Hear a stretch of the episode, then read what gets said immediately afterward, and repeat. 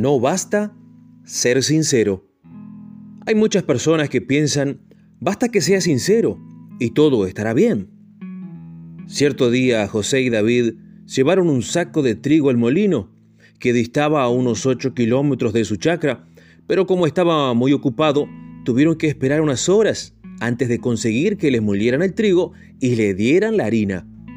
Pero ellos no se sentían tristes por esto. Tendrían ocasión de observar algo de la vida y el movimiento del barrio, como se llamaba aquella parte de la villa donde estaba el bar, el almacén de ramos generales y el molino. Andando de un lado al otro, veían y oían muchas cosas. Finalmente, comenzó a caer una lluvia fuerte y entonces volvieron al molino a fin de comer algo y ver si ya habían molido el trigo. El hijo del molinero y el del almacenero estaban empeñados en una fuerte discusión que pronto atrajo la atención de José. David salió para ver cómo iba la molienda.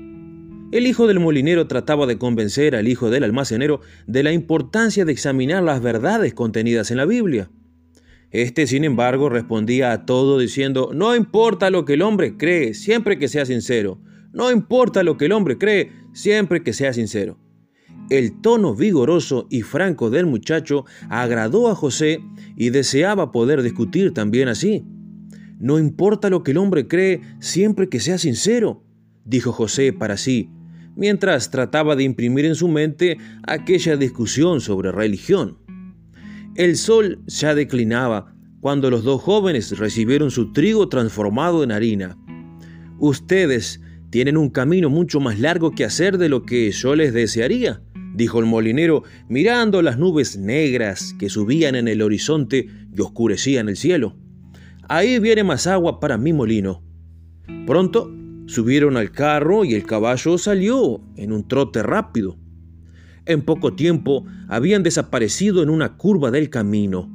La oscuridad aumentó rápidamente y la noche había cerrado ya cuando llegaron a la encrucijada, donde era importante saber qué camino tomar. Uno de ellos era el que generalmente usaban. En ese camino había un buen puente sobre el río que solía crecer mucho con las lluvias. Ese era el camino más seguro, aunque era el más largo.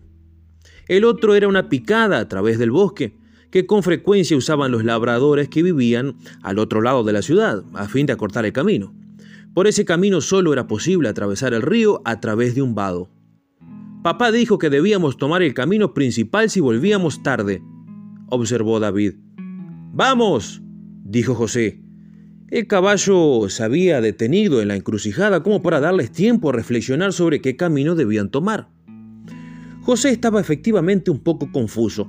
Las curvas del camino, bordeadas de matorrales y la oscuridad de la noche, ocultaban los objetos que les podrían servir de guía. Eso, además del poco conocimiento que tenían del camino, hizo que vacilaran, aunque José, que era el mayor, no quiso confesarlo, por simple orgullo. Así que cuando el caballo paró, él volvió a fustigarlo, exclamando, Estoy seguro de que este es el camino. ¿Estás seguro? preguntó David. Sí, conozco bien este camino. Yo no lo conozco, dijo David. Déjame apearme para ir hasta aquella luz a pedir informaciones. No tenemos tiempo que perder, respondió José. Creo firmemente que este es el camino principal, David, y eso basta. Puedes confiar en mí. Tu fe decidida no hará que el camino sea el correcto, observó David. No tengo duda alguna a eso. Quédate quieto, gritó José. Pienso que deberíamos preguntar primero para estar seguros, replicó David. Sin embargo, José castigó al caballo y las palabras de David se las llevó el fuerte viento, cuyas ráfagas agitaban los árboles como prenuncio de la tempestad que estaba por desatarse. Mientras tanto el caballo corría tanto como le permitían sus fuerzas. José estaba perfectamente satisfecho con la rápida decisión que había tomado en cuanto al camino, y cuanto más adelantaban, más convencido estaba de que el camino que había tomado era el correcto. Ahora el rugido del río sobrepasaba al susurro de las ramas de los árboles.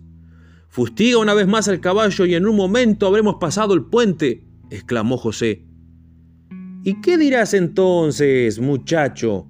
Me gustaría que estuviéramos ya del otro lado, murmuró David, pero en unos pocos instantes más José David, el saco de harina, el caballo y el carro rodaron hacia el río, perdón, embravecido. Quedaron envueltos en completa oscuridad, con una tempestad que los amenazaba y sin ningún auxilio humano en varios kilómetros a la redonda. No es necesario describir cómo se sintieron en esos primeros momentos de la súbita interrupción de su viaje. José finalmente pudo agarrarse a un tronco con las riendas todavía en la mano. David, David, gritó José con toda la fuerza de sus pulmones. Aquí estoy, gracias a Dios, exclamó David. ¿Pero la harina? Esa bolsa se había transformado rápidamente en una pasta que era llevada por la corriente de las aguas. No importa lo que el hombre cree, siempre que sea sincero, exclamó el pobre José, todo mojado y humillado. Esa es la mayor mentira que el diablo inventó. Lo más importante es estar en el camino correcto. Eso es lo esencial. La sinceridad no preserva a nadie de la posibilidad de estar equivocado. No, decididamente no. ¿De qué sirve entonces la sinceridad? Ella no puede librarnos de ningún apuro. Ministerio Marcos 5, 36.